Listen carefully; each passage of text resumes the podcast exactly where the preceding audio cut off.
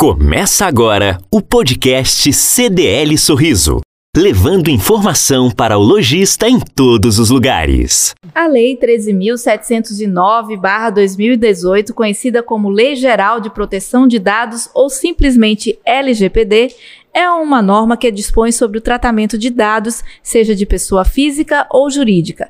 E além das políticas de governança e tratamento de dados e informações, as empresas precisam mapear os seus processos, quais são os dados coletados, formato, finalidade, tempo de duração, além de rever as medidas técnicas de segurança dos dados e revisar todos os contratos celebrados. Vamos conversar agora com Jaderson Rossetti, advogado e consultor jurídico da CDL Sorriso, que vai tirar algumas dúvidas para nós.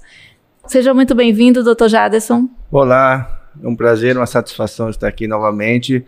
Vamos tentar solucionar algumas dúvidas dos dos nossos associados. Os lojistas estão muito temerosos, né? Porque a, a, LGPD ela impõe uma série de sanções, inclusive as multas já estão valendo, são multas altas que podem chegar até 2% do faturamento anual ou 50 milhões de reais. Então fica todo mundo com medo, prendendo todas as informações, mas não é bem assim, né? Existem algumas primeiras medidas que as empresas podem tomar. Quais são? É, as empresas elas têm que entender o objetivo da LGPD e a partir desse entendimento do objetivo para ela poder tomar o norte. O que que, o que que o empresário tem que ter em mente, tem que ter em voga? A LGPD ela veio como uma garantia de proteção aos dados dos titulares. Quem são esses titulares? São as pessoas físicas que são clientes de empresas, que são potenciais consumidores da empresa do, do amigo lojista. Então, o que, que ele tem que ter em voga?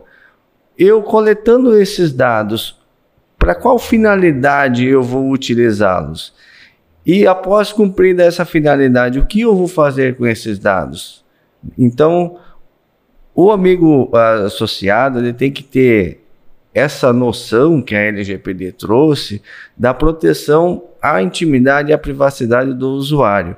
E a partir dessa, desse entendimento, para ele poder rever todos os processos internos da, né, da sua empresa, dos seus fornecedores, para é, constatar eventuais irregularidades. O que seriam essas irregularidades? Seria é, às vezes uma manipulação de dados, seria às vezes é, encontrar algum, algum mecanismo que possa mapear desde a coleta até a exclusão dos dados.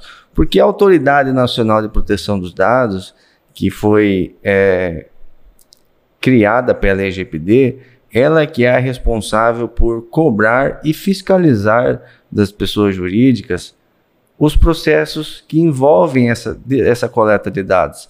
Então, tudo precisa estar registrado, desde a coleta até a manipulação, quem tem o acesso a essas informações, quem que é o responsável da empresa por fazer essa, essa, essa manipulação de dados e o que vai ser feito ao final todo esse mapeamento ele deve estar registrado de algum modo, seja por mecanismo é, físico de papel ou seja por algum mecanismo é, digital, internet, sites, tudo tem que ficar registrado. Então, por exemplo, eu sou comerciante, eu tenho uma loja de confecções. E aí eu tenho o hábito de fazer o, o, cadastro do meu cliente, com nome, endereço, telefone, data de nascimento. E eu tenho o hábito de mandar para ele no, no, sistema de mensagens as minhas promoções, as novidades quando chegam, cartão de aniversário.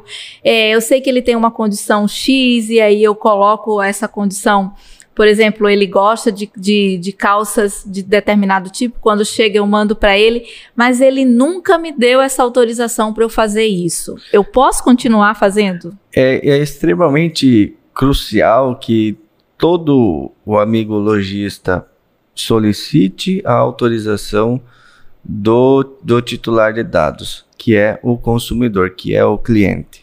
A partir do momento que o cliente chega e faz um cadastro de dados, para eu poder mandar alguma oferta, alguma coisa, tem que solicitar uma autorização. a autorização ela pode ser, ela não tem uma fórmula certa pelo, pelo que o, que o amigo deve escrever. Ela tem que conter simplesmente você aceita que eu lhe mande essas ofertas, essas promoções, né? E, e, isso, a partir desse aceite, é que você vai estar autorizado. E tem que determinar o tempo de que esse aceite é válido, né? Exatamente. Então, tu, esse tratamento de dados, que, o que, que é o tratamento? É a coleta de dados e por quanto tempo ele vai ficar no seu sistema. E a partir dessa coleta, você tem que pegar a autorização do seu cliente para a coleta e a autorização dele para você também passar para outro, outro colega lojista. Você não pode repassar informações dos consumidores, os cadastros. Não, não, a partir de LGPD não existe mais aquela referência. É, consultar referência, você precisa de, de, de três lojas para me dar referência. Isso não existe mais, isso não pode, é proibido. E assim, existe aquelas farmácias que fazem aquele cadastro para te oferecer o desconto. Aí você faz o cadastro, tem o desconto. Essa prática hoje não é mais permitida. Mas o meu dado ficou lá, porque eu já tinha o cadastro anterior, e de repente eu comprei um remédio para pressão alta. E agora eles ficam me mandando mensagem: o seu remédio está acabando, nós temos promoção, não deixa a sua pressão variar. Pode continuar fazendo? Não. É, esses dados que envolvem proteção à saúde, à, à religião, a questão de partidos políticos, opinião filosófica e vida sexual, isso é um dado que a LGPD considera como sensível. Isso é, não pode ser utilizado para fins da comercialização. Você não pode, a partir daquela, daquela informação que você obteve do seu cliente, direcionar algum produto. Isso a LGPD condena. Você só pode coletar as informações que são básicas, que são necessárias para você poder identificar a pessoa. Então essas, essas questões mais sensíveis elas não podem ser utilizadas para algum, tipo de merchandising e, e, essa prática não pode mais acontecer. Então para o lojista que está nos, nos ouvindo agora que está com medo do que fazer, é, se ele já tinha uma lista de transmissão no aplicativo de mensagem, ele pode fazer uma nova lista com um convite em que a pessoa entra se ela aceitar. Exatamente, ele pode pedir a permissão, a autorização para que ele possa continuar encaminhando as ofertas, os anúncios, uh, os, enfim, todo determinando tempo, né? Promoções, tudo. E se a pessoa aceitar que ela continue enviando as autorizações, ela pode fazer até que o usuário se sinta por, por livre vontade não queira mais receber aquilo fala assim, ah, a partir desse momento eu não desejo mais receber as promoções e o controlador, que é o, o amigo lojista, deve respeitar essa, essa decisão.